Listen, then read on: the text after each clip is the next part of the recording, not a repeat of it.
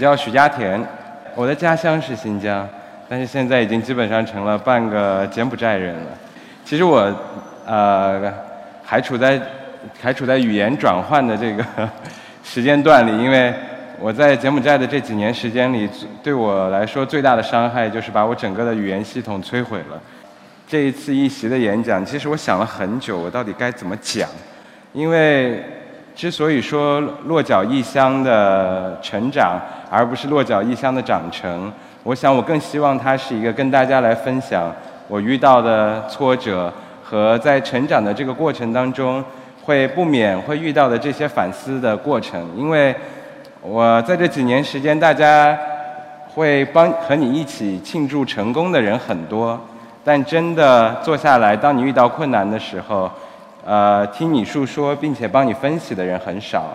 那我其实本身不是一个励志派，所以我很擅长黑自己。那今天给大家的讲的分享的小故事呢，有很多黑我自己的成分在哈。呃，这个落脚的异乡其实是中南半岛上的一个国家，叫做柬埔寨。我相信这几年柬埔寨也越来越多的被大家所熟悉了。那。之之所以熟悉它，可能很大程度上是因为这里吴哥窟。去年的时候呢，呃，我呃花了两个星期的时间，选择了几个我觉得非常有特点的在柬埔寨的城市，连续十四天时间骑行了一千四百公里，就探索了整个这个国家，呃，很多都没有人去，很多柬埔寨人自己人都没有去过的地方。之后呢？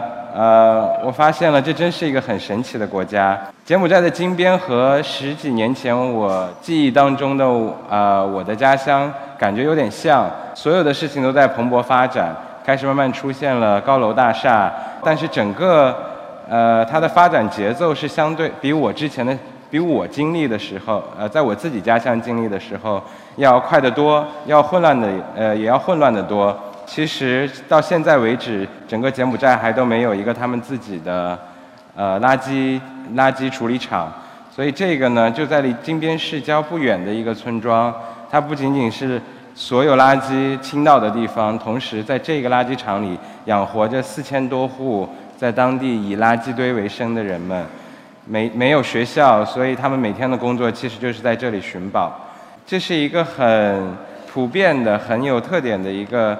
呃，柬埔寨村落的情况，那它在中南半岛上每年分旱季和雨季两个时间。那在雨季的时候呢，基本上所有的村落就会多多少少会被淹。那在旱季的时候呢，又非常的干。图片里的这个小朋友，他的名字叫做阿瑟。我第一次见到他的时候，他五岁。那个时候，他和三十二个。小朋友生活在一个叫做 Paddock 的孤儿院里。我第一次去柬埔寨的时候，其实身份有点特别。我一方面是一个一项活动的组织者，另外一方面我也是这项活动本身的第一个体验者。所以回想起来，当时自己还是很不靠谱的。那我们这一次的任务呢，是会需要做两个呃很有趣的计划。这两个计划围绕的核心呢，其实都是来自于台湾农呃大学的一个农业教授。他在他毕业了之呃，在他退休了之后呢，他就已经不在台湾教书了。他就开始花他人生大多数的时间在第三世界国家到处游走。那当时那一次呢，这个台湾的呃教授名字叫侯老师，就跟着我们还有呃十个大陆的志志工，还有十八个来自于台湾的志工。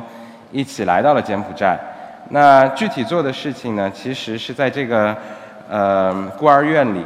这个孤儿院它的故事呢，这是它的创始人，名字叫做 Bran。他在红色高棉时期的时候是军队里的一个裁缝。当战争结束了之后，他呃就退伍了。那个时候他选择生活在金边，他发现路边上有非常多非常多的流浪儿童。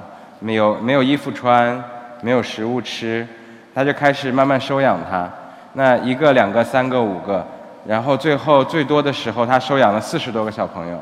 这样的故事其实听起来有点似曾相识，但是他的故事是他其实最终因为他无力去负担这么多人的生活，所以他根本就没有办法继续下去。于是他不得不解散解散这个孤儿院。解散了这个孤儿院之后呢，他带了几个呃实在没办法割舍的这几个小朋友，就一起来到了暹粒，在六号路就是他的高等级公路的路边找到了一块地，把它租了下来，慢慢又重新开始了他的这个孤儿院的事业。阿瑟呢，就是其中的一个。当时我们去的任务，虽然我在去之前并不是很清楚，但是到那里之后，我拿到的任务就是 OK。那我们前三天的时间在柬埔寨的一呃，在连带这个村庄里面为一户农妇服务，教他怎么样整地，怎么样做田。后三天的时间在一个孤儿院里服务，就是这里的 Paddock。一开始我们是在村落里服务，所以没没有太多的人类在周围，也不会觉得很紧张。他呢？呃，到了孤儿院之前，心里很忐忑的，但是等到车门一打开的时候，这些小朋友们，三十多个小朋友们都拥住，都朝我们跑过来。那这个时候，阿瑟他绕过了一圈人，然后看到了我。他做的事情是他什么也没说，他就把手把我的手拉住了。那一刻，我其实觉得，哇，很多事情就已经解决了。其实我这是我跟他学到的第一个技能，就是在我经常遇到尴尬的时候。现在也会选择一些身体上的接触。我们每天的工作很辛苦的，都是简单的体力，但是都是简单的体力劳动。它基本上百分之百的时间都是粘在你身上的，但它不影响你的工作。他会时不时的给你递一个五岁的他，他会看到你在工作辛苦的时候，给你端一杯水。他看他会帮你擦，他会问你要一张餐巾纸。一开始的时候你会觉得哇塞，你怎么想要问我要餐巾纸呢？拿到餐巾纸之后，他做的第一件事情，他帮你擦汗。所以在这个过程当中发生了很多琼瑶式的这种浪漫故事。每一天，小朋友在你离开上，在离开坐上你的大巴的时候，他都会问你，呃，See you tomorrow，明天见吗？前几天的时候，大家都特别从容的回答，明天见，Yes。然后他们就很就很满意的都笑了。到了最后一天的时候呢，这个情绪有点不太对了。我的工作是负责赶大家上车，所以我就很忙嘛。然后突然忙到一半，我转过去看到他，他在阿瑟在一个小角落里面望着我。当时我我就叫他的名字，我说他过来，结果他也不过来。然后我其实本身自己也性子也是之前性子很急的，我就不知道怎么冒出了一句 “Be a man”，然后然后他不知道怎，他估计也没听懂，他就冲着我跑过来，边跑边哭，撕心裂肺地哭。那这种感觉好像。可能是我之前的人生过得太苍白了，很少会遇到像这么汹涌的爱以这种方式呈现在你面前，而且以这么巧妙的方式来去来去真实的展现在你面前。那简单的讲两句，当时我们其实具体做的工作是什么哈？我自己本身是学文学的，英国文学的，然后对于工程什么的没有任何概念，对于农也从来没有想过我会做任何关于农业的事情。结果我们第一户去到了暹粒之后呢，就被带到了这个阿姨他们家，就是中间的这一个，做些什么呢？很简单，柬埔寨现在的情况还是大片的良田，但是大家都都百分之七十的水果和蔬菜都是从越南和泰国进口的。啊，我们带去的知识呢，就是抱着一番好意说，我有我我可以告诉你，你不用花钱，然后不用花多少钱就能够让你的土地很肥沃。说的很炫，但其实就做了三项工作。第一件事情是松土，整地组几个男生负责把一块地齐做出来，往地下往地下松大概一米左右的这样的一个深度。然后呢，第二组就是呃我带领的这一个组，嗯，通常都是女生，我们比较亲近大自然，工作是去捡那个牛粪，还有枯树叶。所以整个三天的时间，围绕的工作核心内容就到处去寻找各种各样，先是干牛粪，后来是鲜牛粪。然后，其实我一开始觉得他们可能会不喜欢，但最终这些女生的对于这项工作的热爱程度，让我觉得自然真亲近自然真的很重要，接地气真的很重要。然后呢，他们很贴心的是，这一个台湾的团队，他想到说，大家本身。最大的困扰是他们没有人力，人力不够多。他们从台湾带了很多的西瓜袋来，组织了一个很简单的灌溉系统。当时我们也觉得很酷炫，因为没想到这个事情，呃，就是对于完全没有背景的几个人，在三天时间里面居然能够完成完成出来，当时还是很有成就感的。就这样带着那一份依依不舍的心情呢，我们就回到了国内。回到国内呢，我因为刚好过春节嘛，因为我一月份去刚好过春节，结果就遇到了各种各样的亲戚朋友呀这样的聚会，经常在聊的时候，不管是从哪里开始的，我无意当中最后都变成都变成落脚在讲柬埔寨了。他们就觉得哇塞，你这个人是不是有什么？我也突然意识到，好像我我被我被他占领了一样。我就想也没想，我就订了三月份回去的机票。两个月的时间，我其实没有多长多少时间去思考。所以到了当地了之后呢，我其实是想把它培养成一个严肃的爱好的，就是说一年时间回来一次，或者一年时间回来两次。结果后来呢，我跟很多朋友在聊天的时候，哪怕就告诉他这些。简单的告诉分享给他，我第一次遇到的人、见到的事，还有这些故事，他们就能够两眼泪汪汪，然后说一直在问我说你下次什么时候去？当时我觉得其实我很幸运，我有机会能够在这个年龄体，在那个年龄的时候能够体会到这些。所以你们能猜到，第一件事情我落地了之后就冲回了之前我们服务的那一家村庄。那家村庄，呃，带着我的翻译去了，到了村庄了之后呢？那番景象真的很让人痛苦，但是我们之前辛辛苦苦在三个月之前做那片田呢，全都荒了，什么都没有了。之前的 PVC、西瓜袋、灌溉系统全部都没有了。那个时候其实我是很还没有直接面对这次失败的勇气，因为我还多少自我感，后来自省觉得那个时候并不清楚为什么自己要再回去，到底你的初衷是什么。之后呢，我们就跟他聊天，跟那个寡妇。我本来是很生气的，是我觉得，哎，你这个人不珍惜啊。但是后来见到寡，见到那个，呃，哦，我刚才没有讲，其实我们帮助的那一户阿姨，她自她的丈夫是在我们去之前的三个月被蛇咬死了之后，没有及时治疗，最后全身感染就病死了。呃呃，我们跟她聊聊完了之后，她就说，我说为什么你要收起来？她看到我了之后，她心里也有一点尴尬。她第一件事情是把我带进了她的房间里，我看到所有的 PVC 和西瓜袋都整齐地放在了她的那个高脚屋上。当时我就问她为什么，她说他一开始不讲，后来告诉我，其实他的邻居是他之前丈夫的弟弟。那有一天喝醉了之后，他就过来说：“为什么有一群人来帮你们？你到底做了什么？为什么别人不帮我而要帮你？”之后，本来作为一个农村妇女，她的地位就很低。所以心里面，他就说，她告诉我的原因是她害怕她的弟弟过去把这些农具在天黑的时候偷走了，我们给他的东西就都白费了。听到这个的时，听到这一番话的时候，当时我很震撼。然后我其实脑子里也很乱。那一次去了一个多星期，然后呃我就回来了。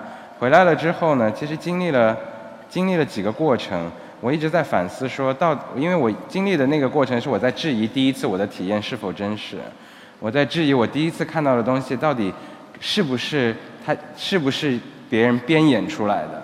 那这种质疑，我觉得生活在我们现在的这个社会环境里是很正常的。我觉得你始终没有一个值得让你深信的东西的时候，你很容易就会有这样的质疑声。我做的事情呢，是。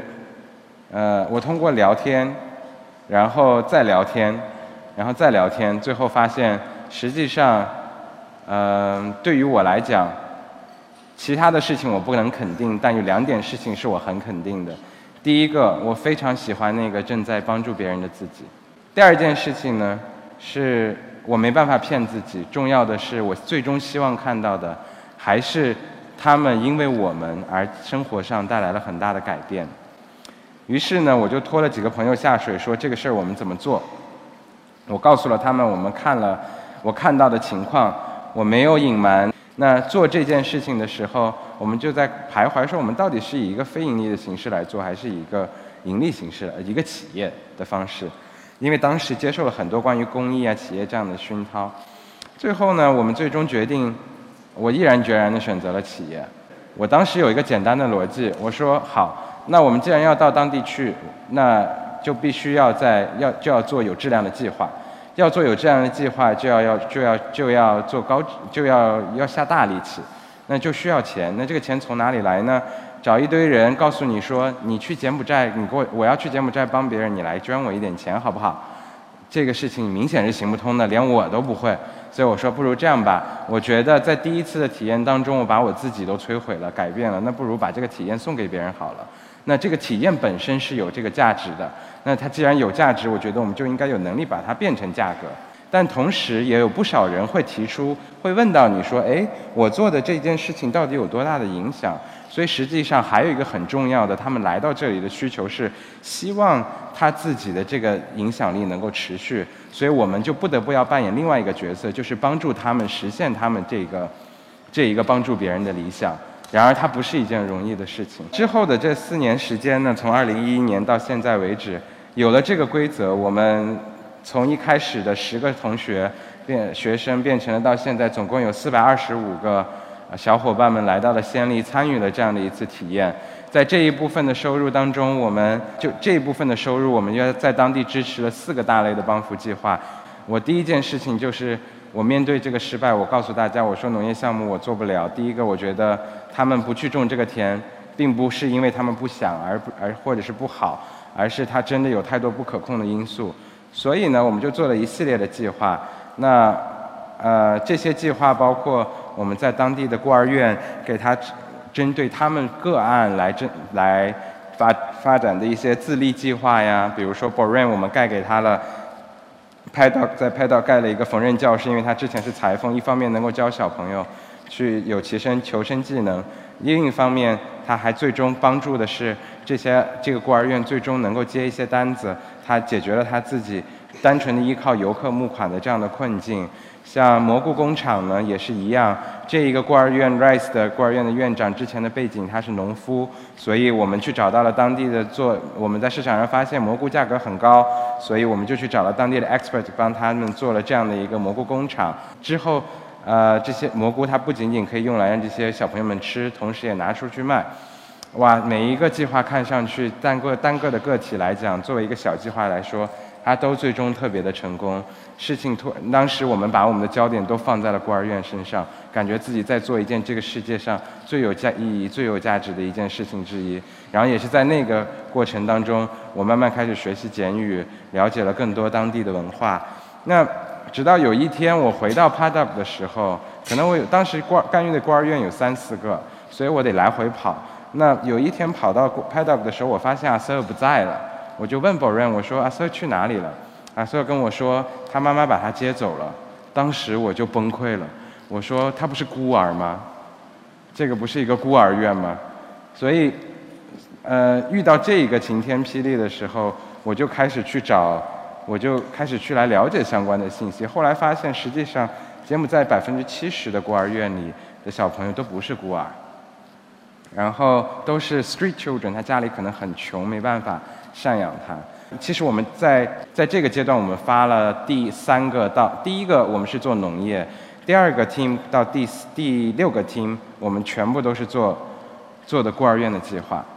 但是第六个 team 结束，我发生这件事情之后，我回来跟我的朋友们讲，我说跟我的合作伙伴还有我的同事讲，我说我们真的不能这样做。我们把孤儿院打造的那么好。最终只能让这些孩子永远都留在孤儿院里，也只能让更多的其实有家庭温暖的小朋友持续不断留在这里。之后呢，呃，这一次失败其实是很痛苦的。像这样的一个宿舍，轻松的就呃盖搭建这样的一个宿舍，光木材在当呃当地的价格就要花去很多。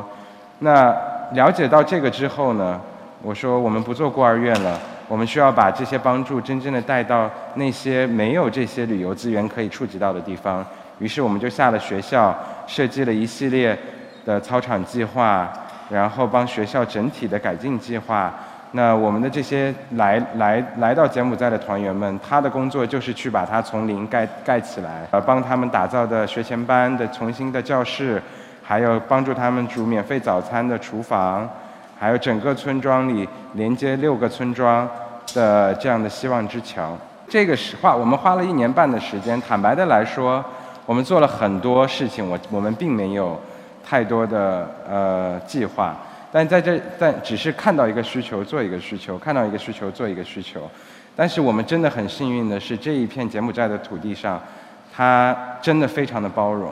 如果你如果不不知道自己要干嘛，在中国的一个村庄或者是哪里，一会儿说要干这个，一会儿说要干那个，估计你早就被赶出来了。但是在那里呢，你光可能走程序都已经把你走死了。但是我们真的运气很好的是，第一个我我们很始终坚持的是以我们一开始的那个帮助他们的初衷，但同时在柬埔寨这样的一个 NGO 王国里，主要靠着很多依靠着国际救援来发展的地方，它其实是有很多呃灵活性的，我们可以轻松的在一年做十五六个改变很多人的计划，影响很多人的计划，哪怕你只有一个三四个人的团队，所以在这一年当中。在这一年半的试验期当中，我们其实百分之八十的项目后来我们都决定不做了。那这个过程其实是痛苦的，它是呃一开始你需要面对的是你一开始的热情满满和信心满满，再到做完了之后，你一开始前端的效果非常好，直到最后你发现其实最终是你自己的能力不够，那没有预想到这个闭环是这样子，而不一发不可收拾。在这在这一些很多的失败当中呢，其实我们要说我在当中看到了什么，其实就是两句大白话，作为现在目前领导着我们在当地的工作团队里的核心思想。第一个，越是贫困的地区，它越其实需要高质量的产品。比如说，我们在做水水的时候，我们根本没有找任何的 NGO，我们第一时间找到新加坡国立大学的水务学院的院长飞过来。我们付他所有的人力成本，让他帮我们用设计一套最廉价但质量又又过硬的这样的一个水处理的系统。呃，如果我们要做整个校园的设计，我们没有，我们做的事情是我们和我的一个呃我自己的一个非常好的朋友，哥伦比亚大学的建筑系毕业的在建筑师，现在正在新加坡掌管着新加坡最大的一个呃设计设计师事务所，建筑设计事务所。把他叫过来，花两个星期的时间，用他自己的脑力激荡去帮我设计出来一套花最少成本的，能够让我建成的东西给到当地。为什么呢？是因为从那里我才真正开始意识到，我永远这一辈子不会是柬埔寨人，那我也一辈子不可能留在柬埔寨。呃，这个现在也说不准了，但是至少当时我是这样想的。所以我意识到，其实我的工作最重要的就是让我自己有一天没有工作。所以你必然就需要面对你所有的失败，并且分享给这些人，让这把你的经验传递出去，让这些人知道他最终能够 take charge。那嗯，于是我们就有了第二条在柬埔寨当地做帮扶的一个核心，硬件投资很在硬体的这种搭建很快很有成果。比如说举个一组数据。柬埔寨小学的入学率现在已经达到了百分之九十八，在十年前可能也就只有百分之七十不到。那在短短的十年之内，所有的学校都盖出来了。但是我们遇到的困境其实有很多是在人身上的。我们经历了这样的一段时间，秉持着之前高质量的这种服务的态度，呃，其实给我们带来的好处有很多。当中一个最重要的好处就是，我们吸引到了当地政府和当地大型的国际 NGO，像联合国儿童基金会、世呃世世界粮农组织这样子的大型的呃 NGO 们的关注，开始慢慢慢慢我们有了配合，最终实际上我们并没有运筹多少钱，但是用我们之前的这些啊志工给我们堆攒起来的经历和学习的这些经验教训。帮我们打造了一系列可以有很强智力价值的东西，来帮助其他的那些大型的 NGO 来花钱。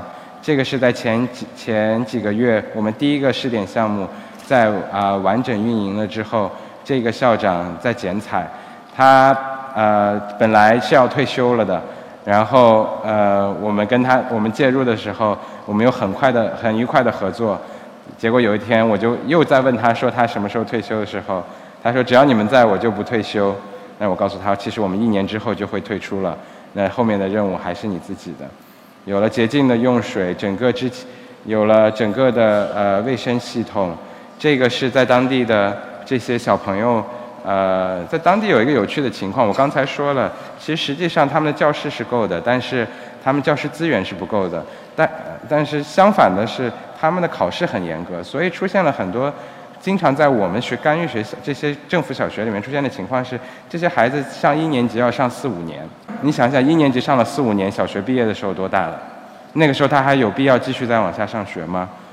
肯定就没有。于是呢，抓住这个问题，我们跟 UNICEF 儿联合国儿童基金会就推进了一套它的软实力的建设和学前班的建设，希望在让我们一年级的小朋友能够在之前就能够接受很多规范的教育。之后一系列的东西，我们在不断的反思，不断的在考虑考虑，最终，呃，现在我们 GLA 在当地的这个团队呢。已在独立的发展机构已经成了单定单独的一个机构，叫做中检青年友谊基金会。那我们更看重的其实是它能如何能够帮我们把当地的这一群柬埔寨人的实力也能够带起来。其实最终也是在我们最终的为我们最终的退出做准备。我们在这个过程当中，一方面呢是在持续在在专注于在当地的发展计划。我自己内心其实是很愧疚的。最大的愧疚来源于我一批一批来的志工呢，他每次做的项目虽然都不一样，但是并不是每一个项目最终都是成功的。也就是说，我帮助他完成的第一件事情就是他知道他其实帮助别人的这个过程是很快乐的。但是第二件事情，我我他希望我能够通过我来帮助到当地人的这个计划，我时常在之前的这一段时间是一直失败的，一直在反思的过程。但是后来我回来跟我的同事们讲，我说，实际上你知道吗？我也远远没有想，四年前的我也远远没有想到我会做这些事情。呃，我也没有想，我觉得这四年当中给我最大最大的力量来源于，我开始忘记了失败的恐惧。我不害怕在过程当中这这一项失败本身会给。我带来的阻挠，所以这一些变，那它最终带来的其实是持续不断的变化。这些变化不和这些，我们把所有的失败的案例变成了给这些年轻的中学生们、大学生们的教材。我进去的第一件事情就是告诉他们，当年我们是怎么败的。那我们为什么你现在要做这样的一个项目？如果你要去拯救世界，我帮不了你，但是我让你看到你该怎么做。你你需要具备什么样的心态来去继续往前走，才是最重要的。现在这些孩子们也在全国各地，呃，全世界各地发展着，然后做着很多不仅仅有的再回到了柬埔寨，有的呢，他也持续的在其他的国家，在自己的社区里做着很多有意义、带来改变的事。那最终其实归纳一下，在这几年我们的主线。那它永远都是围绕着我们，并不是一个永远都想要待在柬埔寨帮助这个国家最终成为柬埔寨人的这样的一群年轻人。我们其实普遍在我们身上来的这凝结的这四百多个年轻人，都是热爱这个世界的人。我一直都在告诉他们，我始终相信能够让世界变得更好的人，也一定是能够让我们自己的家园变得更好的人。GLA 围绕的这个主线呢，不是一个人的事，它是大家的事。那。我们很害怕改变，在很大程度上是因为很难直面、很难当着所有人面承认我们当年有多失败，吸取了多少多少的问题。那我其实也是在这个过程当中，也不是一次就就很坦然的面对它的。我觉得真正给我力量的是这一个初衷，你只要不要忘记，所有的好的想法都是从一开始你有了它。然后经历大家的质疑，最终变成了一个大家所有人公认的常识。所以在这在这未来的这条路会走到哪里，我现在说不好。